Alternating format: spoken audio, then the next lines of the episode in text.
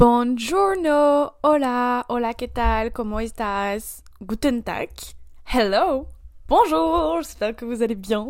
Aujourd'hui, je vous retrouve dans un épisode qui n'était pas prévu. Genre, en fait, là, j'essaie de vous enregistrer quasiment tous les jours. Alors, il y a des jours où je le fais pas, mais j'aimerais bien essayer de vous enregistrer genre deux épisodes par jour, vous voyez.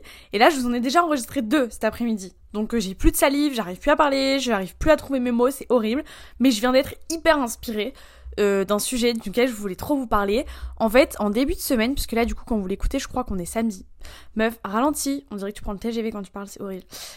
Euh, lundi, je vous ai posté un épisode, je crois, euh, l'influence avec Princesse Lily qu'on a tourné la semaine dernière quand j'étais à Paris.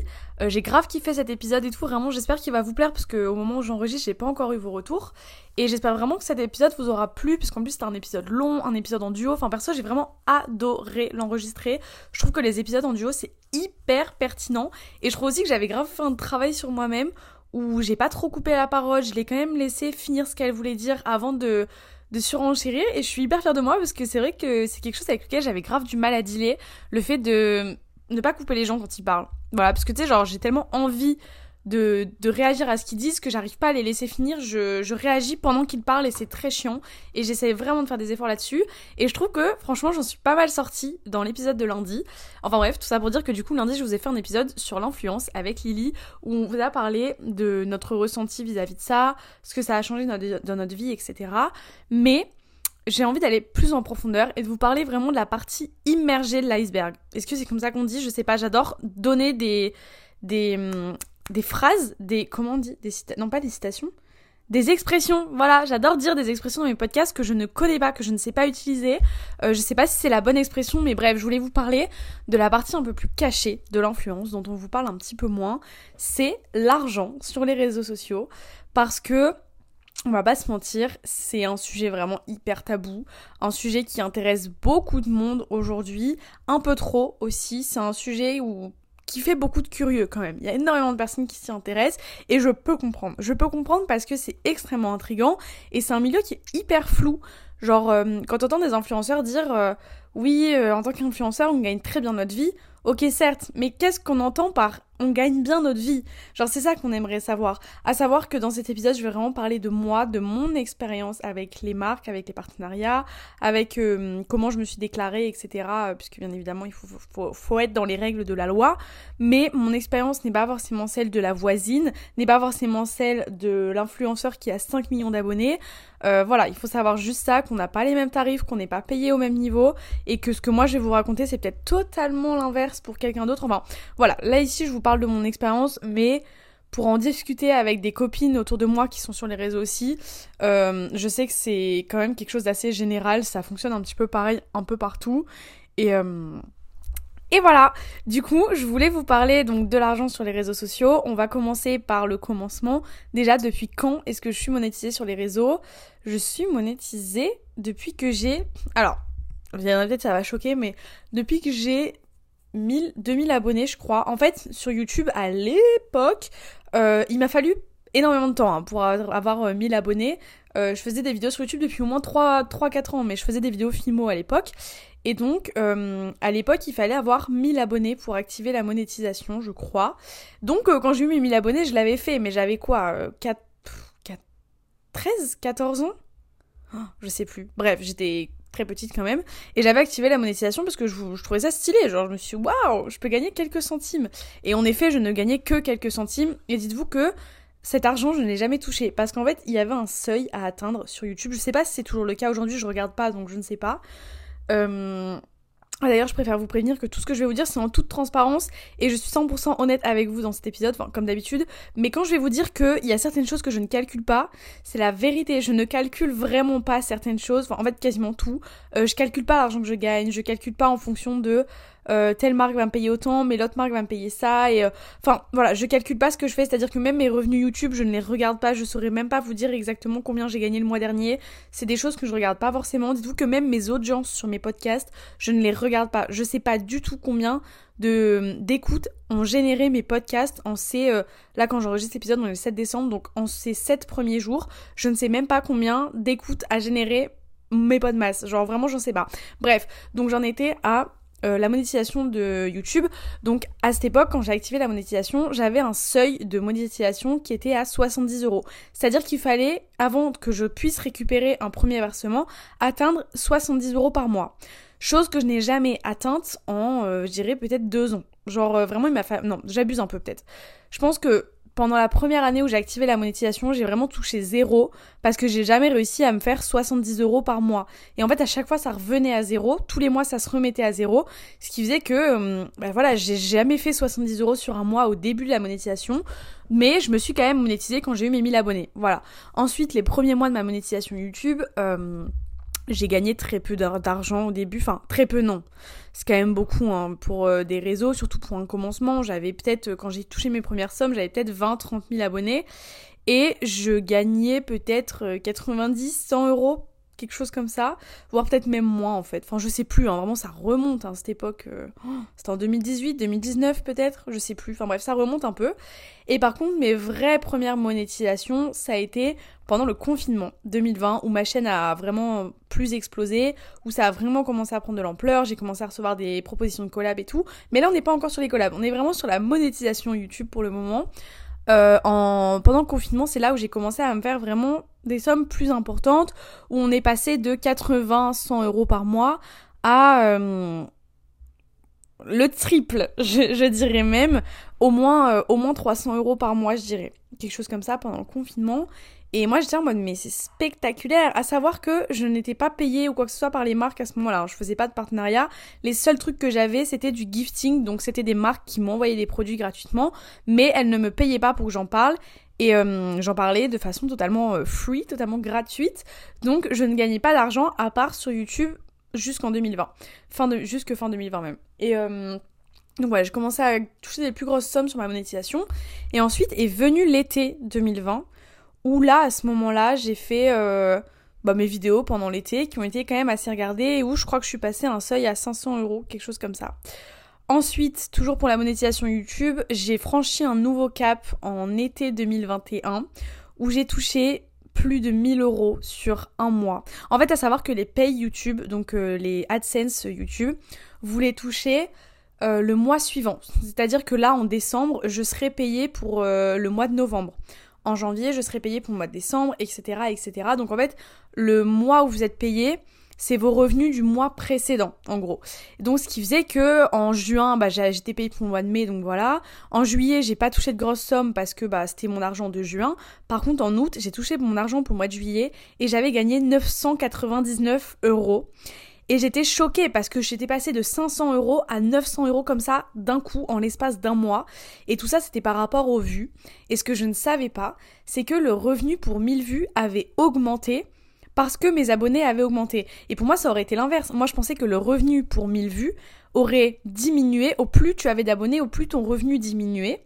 Et en fait non, à ce moment-là c'était l'inverse. Et aujourd'hui comme je vous le disais tout à l'heure, je saurais même pas vous expliquer comment ça fonctionne puisque j'en ai absolument aucune ID, je ne sais pas quel est mon revenu pour 1000 vues, c'est-à-dire que quand je fais 1000 vues sur une vidéo, je sais pas combien je touche pour ces 1000 vues. Ce serait hyper intéressant d'aller regarder d'ailleurs, mais en toute honnêteté, ça ne m'intéresse pas forcément de le savoir, donc je ne le regarde pas. Mais bref, du coup vraiment j'étais passée à un seuil euh, beaucoup plus important. Et en septembre, du coup, j'ai touché ma paye du mois d'août, et là, j'étais passée à 1200 euros, je crois. Donc j'avais encore gagné 300 euros par rapport au mois d'avant, enfin, non, 200 euros par rapport au mois d'avant, vraiment, c'était euh, impressionnant. Enfin, j'étais choquée. Euh, à savoir que j'étais avec mon copain à ce moment-là, donc je l'avais dit, il était sur le cul, ma soeur était sur le cul, enfin tout le monde était sur le cul. Euh, et aujourd'hui, en vrai, en toute honnêteté, en 2023, ça dépend des mois. En fait, sur YouTube, il y a toujours eu des périodes. C'est-à-dire, euh, l'été paye moins bien. Enfin, avec ce que je viens de vous dire, vous n'allez pas me croire du coup. Mais en termes de publicité, j'ai l'impression qu'il y en a beaucoup moins l'été qu'à Noël par exemple. Parce qu'à Noël, c'est le moment, enfin là je pense que vous êtes en train de le remarquer quand vous regardez des vidéos sur YouTube, il n'y a pas une vidéo pendant laquelle vous n'allez pas vous taper 3 ou 4 pubs dans une vidéo. Genre, c'est insupportable. La dernière fois, je regardais la vidéo de Squeezie, qui est l'imposteur. Une vidéo de 45 minutes, en toute honnêteté, je me suis tapé au moins 10-12 pubs pendant la vidéo. J'ai failli exploser mon iPad par terre, ça m'a gonflé, j'étais en mode mais putain, mais les gars, genre... Et c'est peut-être même pas de la faute de Squeezie, hein, c'est vraiment les annonceurs qui ont choisi leur cible. Ils ont dit tiens, on veut être dans la vidéo Squeezie parce qu'on sait qu'on va être beaucoup regardé, donc on va se foutre là. Sauf que vu que tout le monde veut être dans cette vidéo, bah ça fout plein de pubs. Donc c'est souvent pas la faute de l'influenceur, hein, s'il y a beaucoup de pubs dans les vidéos. Euh, souvent on m'a beaucoup, enfin beaucoup, non, mais il y a plusieurs personnes qui m'ont fait remarquer de temps en temps oh là là, ta vidéo trop cool, mais par contre j'ai eu genre 5 pubs et tout. Tu sais, en mode agressif. Et moi j'étais en mode, mais les gars, mais je, enfin, j'y suis pour rien. Euh, avant, je sais qu'on pouvait placer les pubs sur les vidéos. Ça paraît, je l'ai jamais fait, mais je sais qu'il y a plein de gens qui le faisaient. Euh, qui les plaçaient à des endroits stratégiques et tout. Avant d'annoncer une grande nouvelle ou quoi, ils mettaient une pub euh, pour retenir l'audience, etc. Ça, je ne l'ai jamais fait. Mais je crois que maintenant on peut plus faire parce que quand on active la monétisation, je crois qu'on peut plus choisir où est-ce qu'on veut les mettre les pubs. Mais je suis pas sûre de ça non plus, donc euh, je ne m'avance pas sur ce sujet. Mais bref, du coup, il y a des périodes qui payent beaucoup plus que d'autres. Genre là, en ce moment, Noël, euh, c'est l'effervescence. Il y a plein, plein, plein de pubs sur les réseaux. C'est insupportable.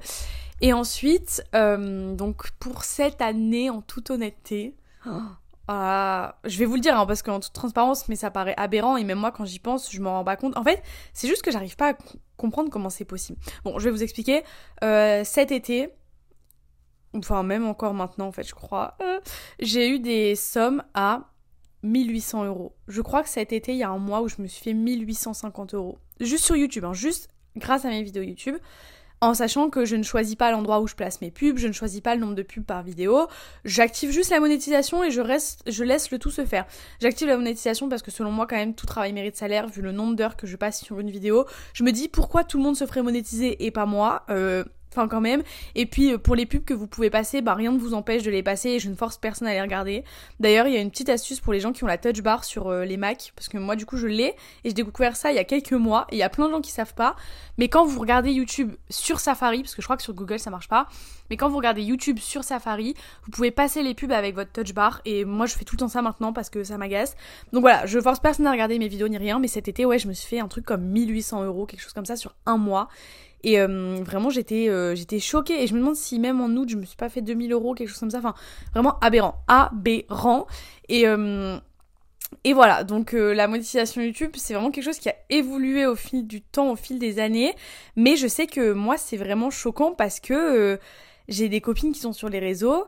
alors certes, le nombre de vues n'est pas le même, mais après, je veux dire, je fais pas 100 000 vues par vidéo. Enfin, c'est très rare d'ailleurs les vidéos où je fais 100 000 vues. Je suis plus entre 45 et 65 000 vues, on va dire, par vidéo. Et c'est ça que je trouve impressionnant, et c'est ce que j'allais dire justement tout à l'heure, c'est que euh, je comprends pas comment c'est possible de gagner autant, parce que, euh, bah, je veux dire, je fais pas des 100 000 vues et tout sur mes vidéos, enfin... Voilà, donc ça veut dire, imaginez les gens qui font des 100 000 vues sur leurs vidéos, combien ils gagnent à la fin du mois, mais quand bien même ça ne veut même rien dire, parce que la dernière fois je regardais la vidéo de Eva avec euh, Princesse Lily, où elle parlait de combien elles avaient gagné sur YouTube, etc. Et genre, elles se donnaient leur paye, et je me suis dit, mais waouh, mais genre, on n'a pas du tout les mêmes, euh, les mêmes revenus. Genre, enfin, surtout avec Eva, où on est quand même assez, euh, assez euh, ressemblante par rapport aux, vues, pas forcément au contenu, mais on a quand même le même ratio niveau vues, abonnés, etc. Et je trouvais ça vraiment choquant, et donc je ne sais pas comment YouTube s'en sort pour calculer combien sera, enfin qui sera payé combien. Et donc ça je ne comprends pas et je ne comprendrai jamais je pense. Même dites-vous que mes statistiques je ne les regarde pas. Genre des fois mon copain prend mon ordinateur, il va dans mes YouTube Analytics et il analyse, il analyse tout, les courbes, euh, les courbes de rétention, au bout de combien de temps la vidéo elle a commencé à saouler les gens, à quel moment ça a plus retenu leur attention, et lui il arrive à comprendre ces analyses là que moi je ne comprends pas, et donc des fois il fait les analytics de mes vidéos, mais si c'est pas lui qui le fait, franchement je ne le ferai pas, genre euh, Enfin, vraiment, je ne m'en occupe pas. Donc voilà, ça c'est pour la monétisation YouTube. Et donc, comme je vous le disais, euh, jusque fin 2020, j'ai eu que la monétisation YouTube, puisque fin 2020, j'ai signé mon premier contrat dans une agence. Alors, euh, comment vous dire Je vais taire le nom de cette agence parce que parce que pour plein de raisons, il y a plein de gens qui savent où j'étais, mais je ne préfère pas le dire pour éviter quoi que ce soit. Mais donc, euh, j'étais trop contente d'avoir été approchée par cette agence parce que la créatrice c'était quelqu'un que je suivais à la télé avant et euh, du coup, je trouvais ça trop stylé qu'elle me DM pour me demander si j'avais un agent. Sinon, si j'avais pas d'agent, elle voulait grave que j'intègre son agence, etc. Et je m'étais dit, mais waouh, mais je suis quelqu'un, genre c'est trop bien, tu vois. Genre, je suis approchée par une agence et tout, je suis trop, trop refaite, trop heureuse. Et donc, euh, elle m'a dit juste le truc pour euh, faire partie d'une agence, c'est qu'il faut que tu te déclares, que tu ouvres ta micro-entreprise, etc. Donc ça, ça a été des démarches et des démarches. Il a fallu que j'ai un numéro de tiré. Enfin, c'était très compliqué dans un sens parce que j'avais pas 18 ans. Donc mes parents savaient pas si j'avais vraiment le droit d'ouvrir une entreprise avant 18 ans, comment ça fonctionnait, est-ce que j'allais devoir payer des impôts ou pas. Enfin, c'est vraiment un truc hyper complexe à comprendre. Et... Et en fait, toutes ces démarches, elles ont été faites. En fait, elle m'a démarché fin août, début septembre, et j'ai signé dans son agence fin octobre, début novembre. Donc euh, les démarches ont quand même pris un mois, un mois et demi, un bon mois et demi quand même pour être faites. Et donc j'ai signé dans son agence euh, fin 2020. Euh, voilà, j'ai eu une première TM. Donc les TM, c'est les talent managers, donc les agents. Euh, que je n'aime pas appeler agent parce que j'ai vraiment l'impression d'être une resta et de pas avoir le temps dans ma vie et enfin voilà alors que pourtant un agent c'est pas un assistant mais bon bref. Et du coup j'ai eu ma première TM qui est quand même très vite partie. On m'a très vite changé ma TM et tout. Enfin bref je vais pas vous raconter mon, histoire dans cette agence c'est pas du tout de ça que je voulais parler. Mais bref je suis restée dans cette agence donc de fin 2020 20, fin 2020 et en février 2022 donc euh, un an et demi après je leur ai dit écoutez les gars j'ai envie de partir votre agence, elle me convient pas. Humainement parlant, je me sens mise de côté. J'ai l'impression que vous me parlez que parce que, euh, bah, en gros, j'ai des collabs, mais vous vous intéressez pas à moi. En deux heures, enfin, non, j'avais pas passé deux ans dans leur agence, mais j'avais passé deux anniversaires dans leur, non, un anniversaire que j'avais passé dans leur agence.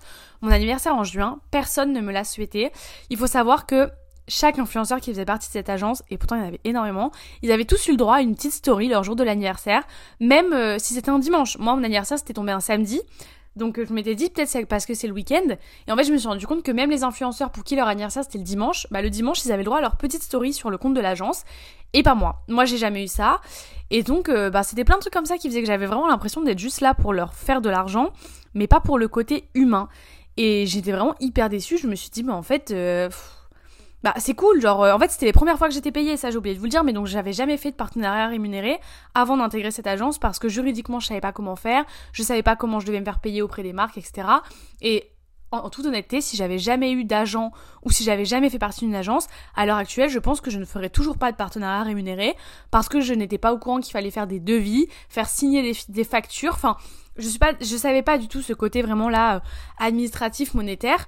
Donc c'est vraiment l'agence qui m'a tout appris et c'est pour ça aussi que je peux pas cracher dans la soupe parce que bah, ils m'ont appris quand même pas mal de trucs et ils m'ont apporté de l'argent quand même et euh, des choses que je ne savais pas avant. Enfin, ils m'ont appris vraiment pas mal de choses sur le monde de l'influence indirectement hein, parce qu'ils m'ont pas fait un cours, mais en bossant avec eux, j'ai compris certaines choses sur le monde de l'influence justement et en vrai, ça m'a aussi aidé à en être là où j'en suis aujourd'hui au niveau de la gestion des partenariats, etc. Mais bref, du coup, euh, en février, je leur dis je veux partir parce que vraiment je me sens pas à l'aise, je me sens pas à ma place, j'ai l'impression d'être délaissée, mise de côté. Et puis même, on m'avait donné une TM à ce moment-là qui s'occupait vraiment pas de moi. Elle m'envoyait genre bonjour le matin, elle m'envoyait les briefs des stories à faire et basta. Et donc on m'avait dit bah t'inquiète pas Lola, on va changer ta TM, tout ça, on va t'en mettre une autre. Donc on m'a mis une autre euh, une autre TM avec qui je me suis de suite très très bien entendue, avec qui ça a grave fonctionné. Donc finalement, euh, je leur ai dit ok, je vous laisse une chance, mais si ça se passe mal, je m'en vais. Ils m'ont dit ok, pas de souci, non non non. Euh, se passe euh, un certain temps. D'ailleurs, repasse mon anniversaire du coup en juin 2022, donc l'année dernière. Toujours pas de joyeux anniversaire. Alors c'était quand même mes 18 ans. Je me suis dit bon, euh, c'est quand même un anniversaire qui se fête. personne ne me l'a souhaité. Genre ok, on est dimanche, mais pourquoi les autres y ont le droit et pas moi? Je sais qu'il y a plein de gens qui vont se dire mais la meuf, c'est une grosse gamine. Mais pour moi, ça comptait quand même. Et c'était vraiment un signe de, tu vois, on s'occupe pas de ta tronche dans cette agence. Genre, on est là que pour tes sous, tu vois. Enfin, que pour ce que tu rapportes. Même si en toute honnêteté, il y avait des influenceurs qui rapportaient bien plus que moi dans cette agence. Mais du coup, je me sentais juste un peu un objet. Genre, euh, juste une parmi tant d'autres, vous voyez. Et donc, euh, je continue quand même de faire partie de cette agence parce que je m'entends super bien avec ma TM. Et ma TM m'appelle début décembre 2022, donc il y a un an tout pile pour me dire écoute Lola, je pars de l'agence, je quitte l'agence, je ne m'y sens pas bien, je ne m'y sens pas à ma place, euh, j'aime pas leur façon de travailler, leur façon de faire, etc.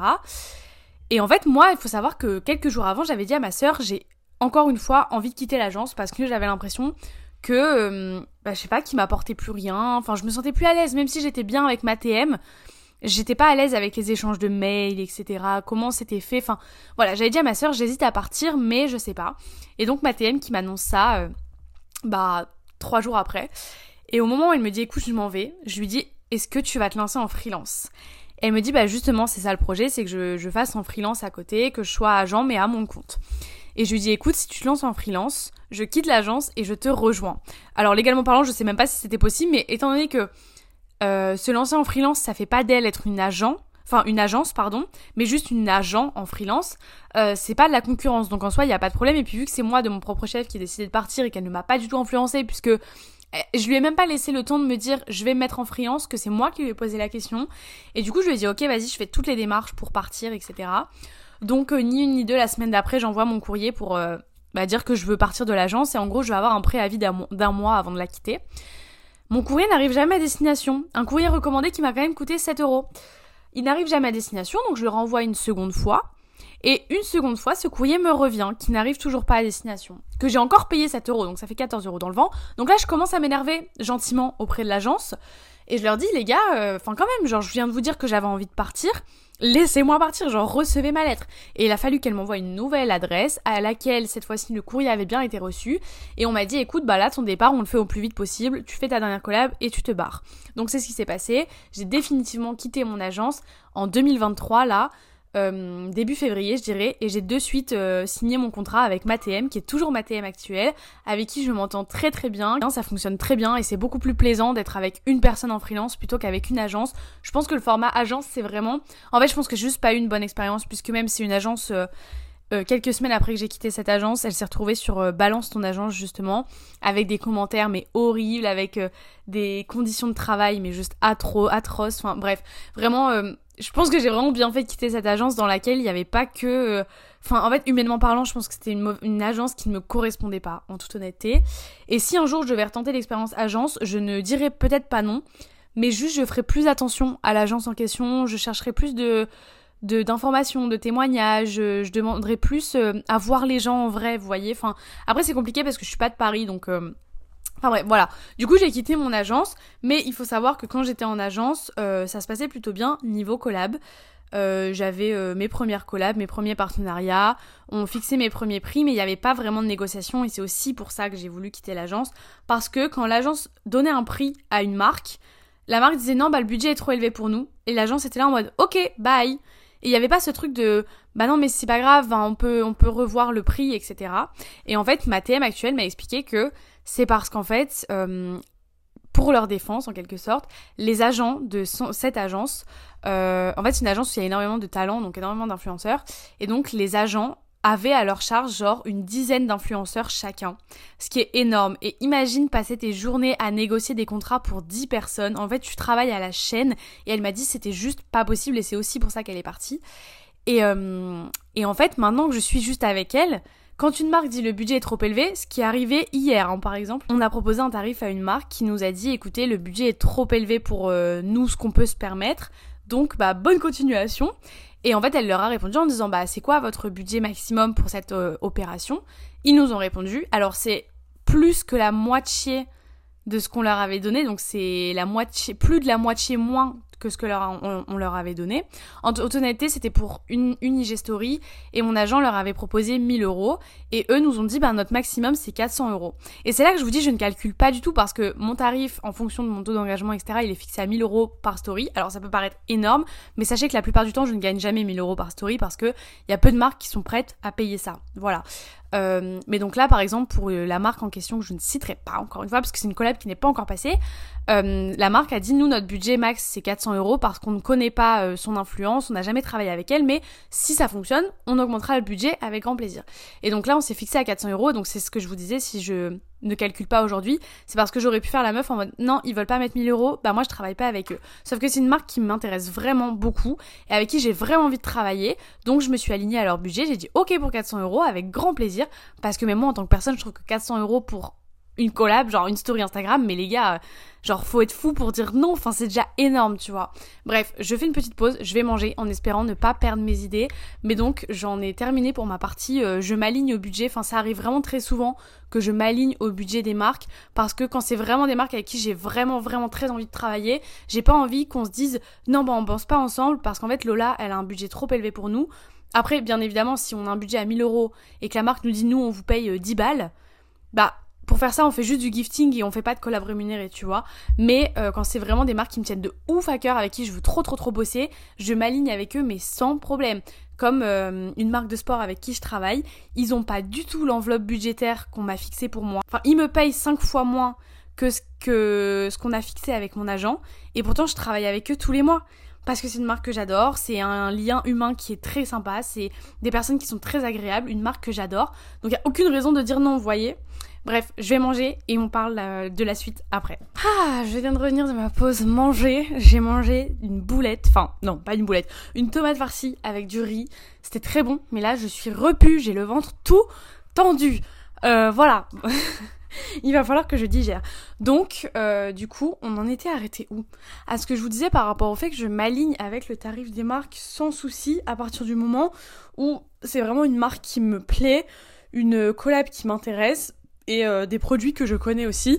D'ailleurs, sur ça, je sais que souvent les gens se posent la question de est-ce que tu parles que de produits que tu connais, est-ce que tu parles que de produits que tu as testés, etc. et que tu approuves? La réponse est oui. Bon, bien évidemment, vous doutez que je vous dirai jamais non. Mais euh, pour le cas, c'est vraiment... Oui, je suis essoufflée, j'ai monté mes escaliers là. J'en peux plus. Y a pas à avoir si peu de cardio, genre. Bref, euh, par exemple, j'ai reçu des patchs pour les boutons il y a genre un mois, un mois et demi. Et je devais faire une collab avec cette marque normalement. Mais je leur avais dit, vu que c'est un produit en lequel euh, hmm, je sais pas si j'y crois, je leur ai dit, vous m'envoyez le produit, je le teste, si ça fonctionne, on signe un contrat, on travaille ensemble. Si ça fonctionne pas, bien évidemment, je n'en parle pas. Et donc euh, tout le monde était d'accord avec ça, ils m'ont envoyé les produits, j'ai testé, ça ne marche pas sur moi, ça ne sert absolument à rien. Donc je leur ai gentiment envoyé un mail pour les envoyer balader, pour leur dire écoutez, votre produit ne fonctionne pas, du moins pas sur moi. Donc on va s'arrêter ici, pas de collab, pas de partenariat, pas d'argent, pas de contrat, rien. On travaillera pas ensemble. Et ils ont été très conciliants, ils m'ont dit ok, pas de souci, on comprend, euh, bye. Et voilà, donc euh, oui, je travaille qu'avec des marques que j'ai vraiment testées, que j'aime vraiment, que j'apprécie vraiment, euh, parce que je me dis, comment être naturel pour vendre un produit si tu ne connais pas toi-même le produit que tu es en train de vendre? Enfin, c'est quand même très particulier. On va pas se mentir, il y a énormément de personnes qui fonctionnent comme ça, mais j'ai pas l'impression dans les influenceurs type créateurs de contenu, YouTube, Instagram, tout ça, il y en est vraiment beaucoup. J'ai vraiment foi en ce qu'on nous propose sur YouTube, euh, les Instagrammeurs, genre, euh, par exemple, Enjoy Phoenix, tout ça, genre, toutes ces personnes-là, tous ces influenceurs-là, j'ai vraiment plus foi en eux quand tous les influenceurs télé-réalité, tout ce que vous voulez. Enfin, pour moi, les gens qui achètent encore les placements de produits des personnes de télé-réalité, euh, c'est encore de la naïveté pour moi. Genre, quand vous voyez que les Jessica Tivnin, Mavi Bursiaga, tout ça, quand elles vous vendent du thé et qu'on le voit très bien dans la vidéo qu'elles ne boivent pas réellement le thé, tu te dis, mais à, quel, à, quel, à quel moment elles se sont dit, tiens, ça va passer? Genre à quel moment ils se sont dit tiens je vais vraiment prendre les gens pour des cons à ce point-là. Enfin c'est quand même ouf d'en arriver là. Et, euh, voilà, donc pour moi c'est très important de connaître les produits dont je vous parle, les produits que je vous propose, parce que bah c'est primordial. Enfin comment veux-tu être crédible auprès de, des gens, des gens que tu cibles, si tu connais pas ton produit? Et puis même au-delà de ça, enfin je veux dire moi en fait je fais du vlog, donc ça veut dire que je vous vlog vraiment toute ma vie, je vous filme tous les jours quasiment. Euh, vous le voyez dans mon quotidien que j'utilise des produits que je les utilise pas. Par exemple, dans mes vlogs, vous me voyez tout le temps utiliser typologie et Yepoda, ça veut bien dire ce que ça veut dire. Je les utilise pas juste quand je me filme pour vous prouver que je les utilise. Je les, enfin, je me filme en les utilisant parce que je les utilise justement dans mon quotidien, vous voyez, et pas l'inverse. Et en fait, euh, je me dis genre personnellement quand je fais des collabs je me trouve crédible et je ressens vraiment parce que j'ai souvent des retours par rapport au fait que euh, bah merci beaucoup de nous avoir partagé euh, tel code promo. Ou alors quand je dis oui euh, j'espère que ça vous saoule pas trop là que je vous ai fait deux collabs sur Insta cette semaine. Et les gens me répondent toujours extrêmement de manière bienveillante en me disant non t'inquiète pas t'en fais pas trop souvent. Donc de temps en temps comme ça c'est pas grave euh, en plus de ça, tes collabs, on y croit, on a foi en ce que tu partages, etc. Et vraiment, rien ne peut me rendre plus heureuse que ça. Vraiment, quand je reçois des retours par rapport à mes collabs, ça ne me rend que trop heureuse. Quand je reçois des retours de personnes qui me disent, écoute, ça fait genre 6 mois que j'utilise Evenco grâce à toi parce que j'ai entendu parler, etc.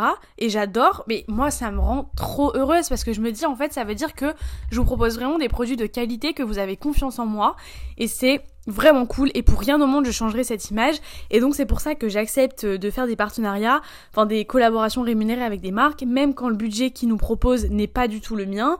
Euh, à savoir que le budget c'est pas moi qui l'ai fixé, hein. c'est vraiment mon agent euh, Matm qui a décidé par, par, par, rapport aussi à ses connaissances, à ses études, par rapport à... Euh, son analyse de mon profil, de mon taux d'engagement, etc. Parce que j'ai un taux d'engagement qui est très élevé. Mais du coup, vu que j'ai un bon taux d'engagement, ma TM a fixé mon prix par rapport à ça.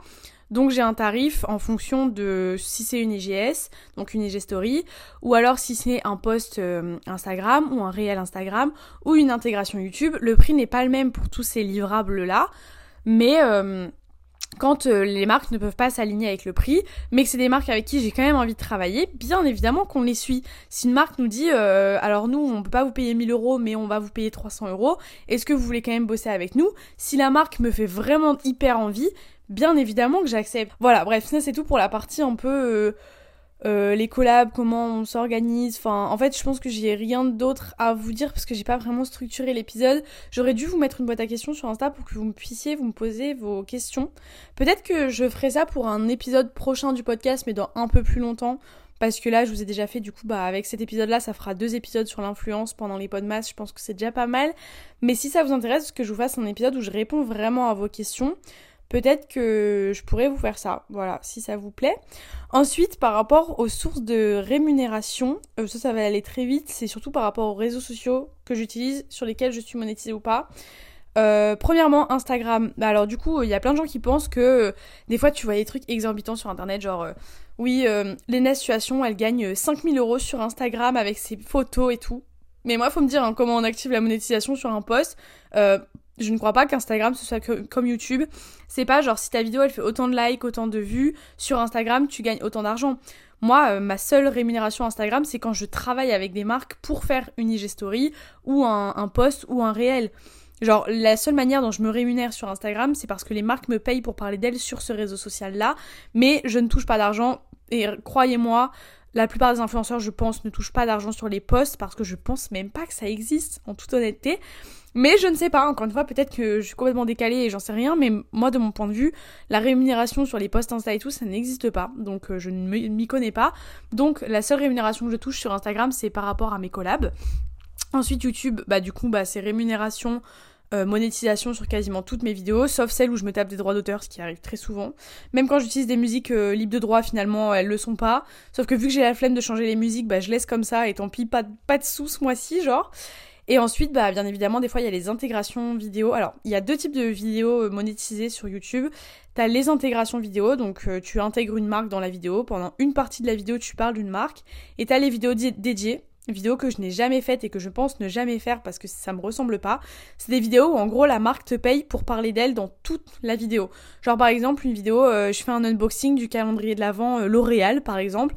Bah L'Oréal ils vont te payer pour que toute la vidéo tourne autour de leurs produits en gros. Sauf que ça, je ne l'ai jamais fait parce que c'est pas un contenu qui vous intéresse et moi, avant tout, avant de caser toutes mes collabs, le principal pour moi, c'est vraiment de faire un truc qui est cohérent. C'est pareil, j'aime pas du tout les youtubeurs qui euh, vont te faire une vidéo et en plein milieu de la vidéo, ils vont être habillés différemment dans un autre endroit et ils vont te parler d'un produit qui n'a absolument rien à voir avec le contexte de la vidéo. Moi, c'est un truc que je ne supporte pas parce que je me dis, mais c'est hyper agaçant, genre ça n'a rien à voir avec la vidéo là pour moi ça fait vraiment genre je place une collab parce que j'ai besoin d'argent et parce que pour l'argent je vais placer la collab même si ça n'a rien à voir, si ça n'a aucun contexte avec ce dont je suis en train de parler dans la vidéo. Je viens d'avoir une illumination, ça n'a rien à voir mais j'avais dit que j'allais aller me faire épiler demain et j'ai oublié de prendre rendez-vous. Bref, voilà, chose à part. Mais non du coup, ça, c'est le genre de type d'intégration YouTube qui m'agace. Et euh, j'aime pas du tout, c'est les gens qui cassent vraiment ouais, des partenariats en plein milieu d'une vidéo alors que ça n'a rien à voir. Genre des nanas qui vont venir te parler de skincare alors qu'elles sont en train de te faire un room tour. Genre, où est le rapport? Genre, où est le rapport? Il y en a pas. Et ça, ça m'agace parce que toi, en tant que petit influenceur, tu te casses le cul à trouver euh, les meilleures manières d'intégrer une marque. Tu essayes de faire une vidéo qui soit cool, dans laquelle tu puisses intégrer de façon naturelle une, une marque, une collab. Et en fait, au final, t'en as, elles se foutent pas. Genre, elles te font une vidéo comme ça, totalement lambda, genre un room tour. Et au début de la vidéo, elles viennent te foutre une, une collab skincare. Et toi, t'es là en mode, mais meuf, genre fais un effort, enfin fais un truc où il y a un minimum de rapport. Moi je suis là pour regarder ta vidéo room tour, pas pour te regarder t'appliquer un sérum sur la tronche en mode genre pour faire ça fais un vlog, fais une skincare routine, fais euh, je sais pas, une morning routine, mais enfin, en fait, moi je me dis, genre, si la collab n'a pas de cohérence avec la vidéo, j'ai même pas envie de la regarder parce que bah j'ai pas regardé ta vidéo room tour pour te voir t'appliquer des produits sur la tronche. Genre c'est pas c'était pas mon envie. Et voilà, enfin après j'allais dire c'est pour ça que souvent je fais ça dans des vlogs, mais après c'est parce que je fais quasiment que des vlogs. Donc c'est vrai que quand je vous parle d'une marque, c'est toujours dans un vlog en fait au final. Mais je trouve que sans vouloir me lancer des fleurs, hein, dites-moi ce que vous en pensez. Si vous me suivez sur YouTube, je trouve quand même que j'intègre bien mes collabs dans la mesure où déjà j'en fais assez peu. Euh, vraiment là, en décembre, j'avoue, j'en fais 3 sur YouTube, ce qui est quand même assez rare. Mais vu que j'en fais 3, j'essaie de vous faire deux vidéos par semaine. Voilà, parce que j'essaye de bien euh, tout étaler. Et voilà, d'ailleurs, par rapport à ça aussi, il y a ce truc de est-ce que euh, parfois, ça on m'a déjà posé la question, c'est est-ce que des fois tu te forces à poster des vidéos sur YouTube parce que tu, tu as besoin d'argent ou parce que tu dois euh, te faire de l'argent? La réponse c'est non, encore une fois. J'ai déjà fait des pauses sur YouTube de quelques semaines, de quelques mois euh, parce que juste j'avais plus d'inspi, j'avais plus envie de faire ce que je faisais. Et à aucun moment je me suis dit, mais si Lola, faut que tu postes une vidéo parce que t'as besoin de sous, c'est pareil, j'accepte jamais des collabs parce que j'ai besoin d'argent, dans la mesure où je vis encore sous le toit de mes parents. Ce qui fait que euh, je n'ai pas de nourriture à payer. Enfin, si la seule nourriture que je paye, c'est quand moi je veux faire un plat ou un gâteau ou peu importe et que j'ai pas les ingrédients chez moi, je vais aller les payer, enfin les acheter, donc je les paye et je demande pas qu'on me rembourse, ce qui est normal. Mais euh, en règle générale, c'est pas moi qui fais les grosses courses de la semaine ou du mois. C'est pas moi qui paye le loyer. Enfin, je je paye pas de loyer. Je enfin, je paye mon essence certes, je rembourse ma voiture aussi. Mais je veux dire, vous voyez tous ces trucs là, genre j'ai pas d'appartement à payer. Enfin, c'est vraiment des frais que je n'ai pas, donc je n'ai pas besoin d'argent pour évoluer. Enfin, c'est toujours mieux d'en avoir, c'est sûr, mais euh, je veux dire, j'ai pas besoin de l'argent que je gagne sur les réseaux. Pour moi, c'est que du plus. Et c'est pour ça que tout est sur un livret d'épargne. Parce que le but, c'est vraiment de mettre de l'argent de côté pour plus tard. Si un jour je suis en galère, au moins, j'aurais, je serais contente d'avoir économisé quand j'étais plus petite. Bien évidemment, l'argent que je gagne, je le touche aujourd'hui et si j'ai envie de le dépenser, je peux le dépenser, mais je me mets quand même un minimum à l'abri en faisant très attention à mon argent. Je préfère garder mon argent pour me sécuriser plus tard ou pour me payer un beau voyage. Mais juste pour moi, si j'ai un conseil à vous donner ou s'il y a des gens ici qui se lancent dans le monde des réseaux sociaux, déjà fort heureusement j'espère que vous le faites pas juste pour l'argent. Ce qui est quand même assez rare aujourd'hui la plupart des gens à pas se mentir se lancent aujourd'hui sur les réseaux j'ai fortement l'impression. Peut-être que je me trompe mais vu qu'on en entend énormément parler aujourd'hui dès qu'on te parle des influenceurs c'est et combien tu gagnes? Et combien t'es payé? Et ceci? Et combien tu fais de partenariats par mois? Et nanani et nanana et en fait j'ai l'impression qu'aujourd'hui quand tu parles de réseaux sociaux il y a que l'aspect financier qui ressort. Et c'est très agaçant quand toi tu t'es lancé quand ça n'existait pas. Parce que oui hein, j'ai que 19 ans mais je suis un méga dinosaure sur YouTube. Euh, euh, cette année, ça fait 9 ans que je fais des vidéos sur YouTube, mais j'en regarde depuis bien avant. Je suis passionnée de YouTube depuis bien avant ça. Et il y a 9 ans, euh, les partenariats, ça n'existait pas comme aujourd'hui. Hein. Là, ça a vraiment, je trouve que ça a vraiment eu une effervescence en 2020 pendant le Covid, mais je trouve que même avant ça, euh, l'aspect financier et tout sur les réseaux, on en parlait déjà pas beaucoup, mais je trouve que depuis 2020, j'ai l'impression que les gens se sont mis en tête ce truc de hmm, YouTube, ça rapporte de l'argent, je vais faire ça pour l'argent. Et je vous le dis en connaissance de cause, je sais qu'il y a des gens qui l'ont fait pour ça, parce que c'est des gens qui me l'ont dit déjà moi-même, quand on en a déjà parlé, c'était, bah oui, je me suis lancée sur YouTube pour pouvoir payer ça, pour pouvoir faire ça, et en fait, je me dis, mais c'est pas du tout authentique selon moi. Enfin, peut-être qu'au fil du temps, ces personnes-là se sont découvert une passion pour les réseaux, mais il y a énormément de gens qui se sont lancés avec comme motivation première l'aspect financier, on va pas se mentir. Bref, en tout cas, pour les personnes qui m'écoutent ici et qui veulent se lancer dans ce monde, du coup, ce que je disais, c'est que j'espère déjà que c'est pas motivé que par l'argent, même si je sais que ça peut motiver. En, toute honnêteté, croyez-moi, si vous faites ça que pour l'argent, les gens vont le voir. Les gens vont forcément le voir. Ça va se ressentir dans votre contenu et hum, ça n'attirera personne. Ça n'attirera personne de de suivre quelqu'un qui n'est là que pour la moula que, son contenu peut générer, c'est pas intéressant. Et c'est pour ça que moi ça m'agace tous ces trucs de euh, ouais, euh, comment se faire de l'argent facilement sur des réseaux, euh, bah poster un réel par jour, vous allez voir. Enfin non, faut arrêter de faire des tutos sur comment se faire de l'argent facile sur les réseaux parce qu'en fait ça ça décrédibilise les gens qui sont réellement passionnés, les gens qui font réellement ça parce qu'ils aiment faire ça et c'est hyper agaçant toi en tant que créatrice de contenu de te dire en fait les gens ça se trouve ils sont en train de se dire mais la petite Lola Nanas là elle est là que pour la thune. Si elle a fait cette vidéo c'est pour la thune. Si elle a fait ce réel c'est pour la thune alors que pas du tout. Genre pas du tout. C'est pareil. Je je regardais une vidéo d'un youtubeur la dernière fois. Euh, Louis CZNV voilà je vous dis. C'était il y a euh, quelques mois je crois. Et je regardais une de ses vidéos parce que le titre m'avait assez interpellé euh, il parlait de podcast. Donc je regarde la vidéo et c'est pas j'entends ouais, de toute façon, tous les influenceurs qui ont commencé à faire des podcasts, ils sont tous là pour l'argent, mais en fait, c'est vraiment cette manière de mettre tous les influenceurs dans le même paquet. En gros, c'était tous les gens que vous écoutez faire des podcasts et qui étaient à la base youtubeurs, instagrammeurs, ils ont tous commencé à faire du podcast parce que ça a généré de l'argent. Et ça m'a tellement mis sur les nerfs quand j'ai entendu ça parce que je me suis dit mais non, Genre là, t'es en train de mettre une idée, de faire germer une idée dans la tête des gens qui potentiellement peut-être me suivent, comme quoi moi je me suis lancée sur le podcast parce que ça a rapporté de l'argent, alors que là, ce que vous êtes en train d'écouter là, ça fait 15 jours que je suis en train de m'enregistrer à vous faire des podcasts, que je me creuse le crâne pour vous trouver des sujets, que je passe du temps à créer du contenu parce que j'aime ça. Et ça se trouve qu'il y a des gens qui pensent que si je fais des podcasts, donc 24 épisodes pendant un mois, il y a sûrement plein de gens parmi vous qui, doivent penser que je le fais parce que c'est pour l'argent.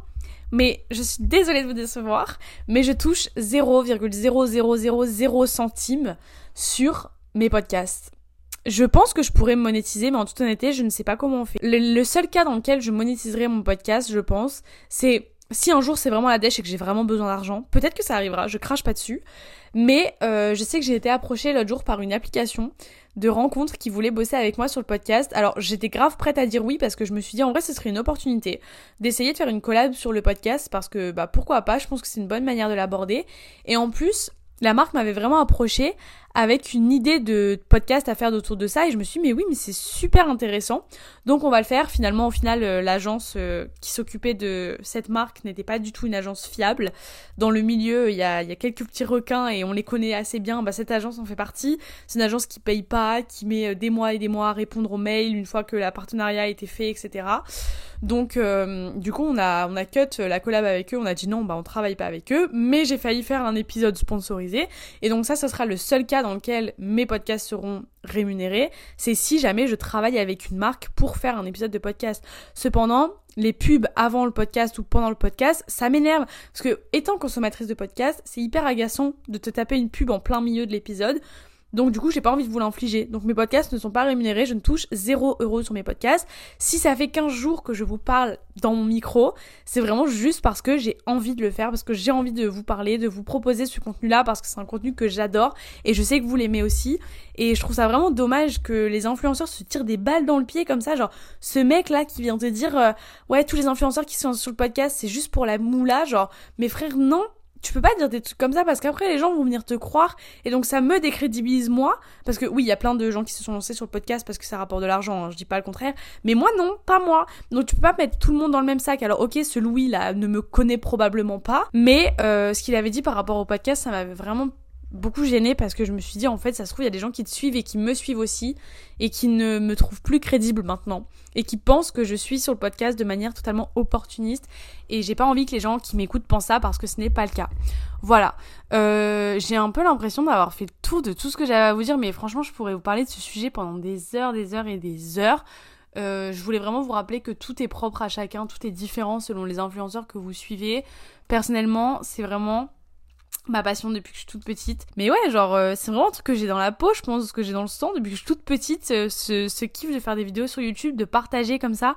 Et vraiment, ça a changé ma vie de faire, euh, faire des vidéos YouTube et tout. Genre, ça m'a vraiment remise dans un cocon. Et en soi, ça peut paraître hyper euh, égocentrique, hein, le fait de d'adorer se filmer, raconter sa vie et que les gens mettent des commentaires sous les vidéos où on raconte notre vie, justement. Et je peux comprendre les gens qui pensent que c'est complètement ridicule, extrêmement étrange et tout.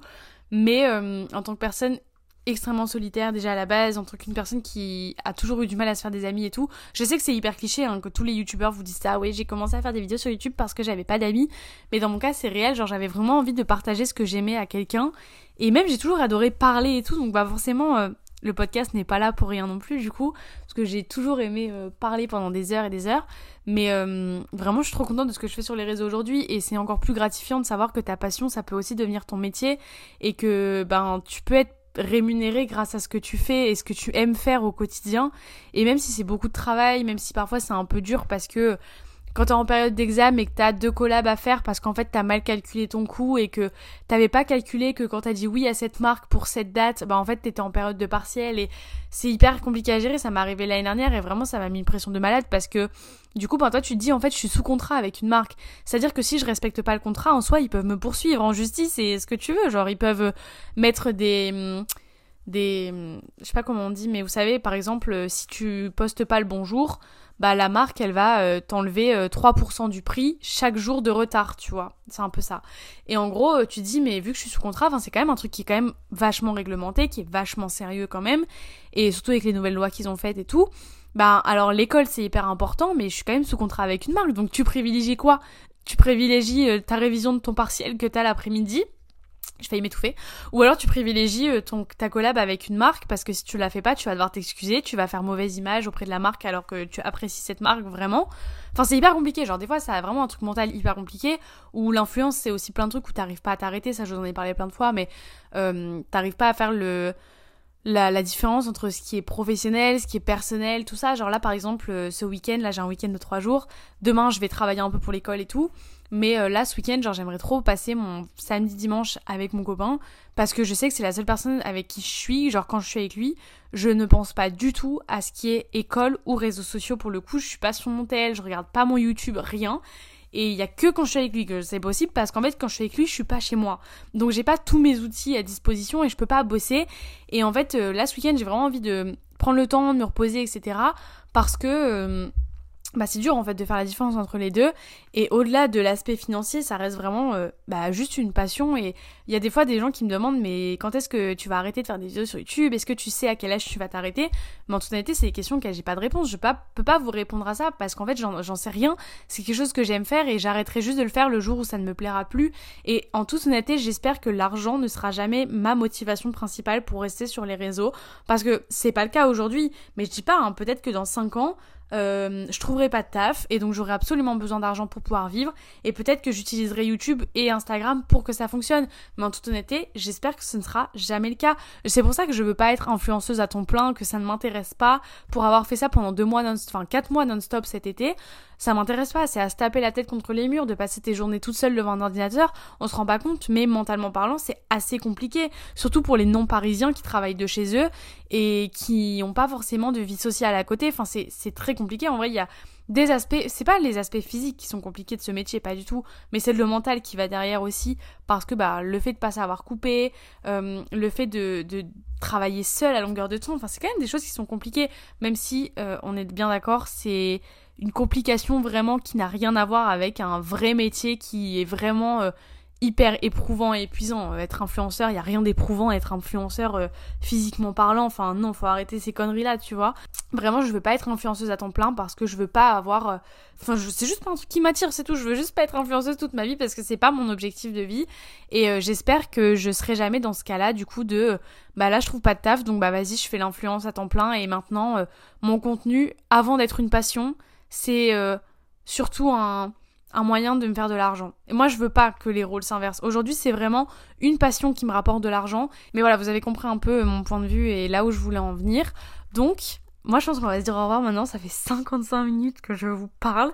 J'espère vraiment que cet épisode vous aura plu, que je vous aurai peut-être accompagné. Attendez, mais je poste ça un samedi. Est-ce qu'il y a vraiment quelqu'un qui va m'écouter parler pendant une heure un samedi? Peut-être si vous allez faire votre marche du week-end, si comme moi vous faites ça. Enfin, moi, ça fait un moment que je l'ai pas fait là parce que le week-end il fait un peu pourrave en ce moment dehors. Ben, moi, je vous fais plein de, de bisous. Et puis, on se retrouve. Euh, Non, pas la semaine prochaine. Meuf, concentre-toi. Ça fait 55 minutes. Je suis désolée, je suis fatiguée. Là, j'ai enregistré 3 épisodes aujourd'hui. J'en ai un peu plus On se retrouve demain pour euh, bah, un nouvel épisode, du coup. Encore une fois. Sachant que là, il nous reste même pas 10 épisodes de podcast. Genre là, c'était euh, le 9 avant-dernier. Donc là, il en reste 8. Oh, c'est passé vite! Oh my god! Je suis trop contente. Genre, trop contente de vos retours aussi. Bref, j'ai assez parlé. Je vais pas commencer à faire la sentimentale maintenant bonne nuit, bonne journée, je sais pas quand est-ce que vous m'écoutez. Je vous fais des bisous et on se retrouve bah demain meuf, arrête de radoter, euh, stop. Bisous.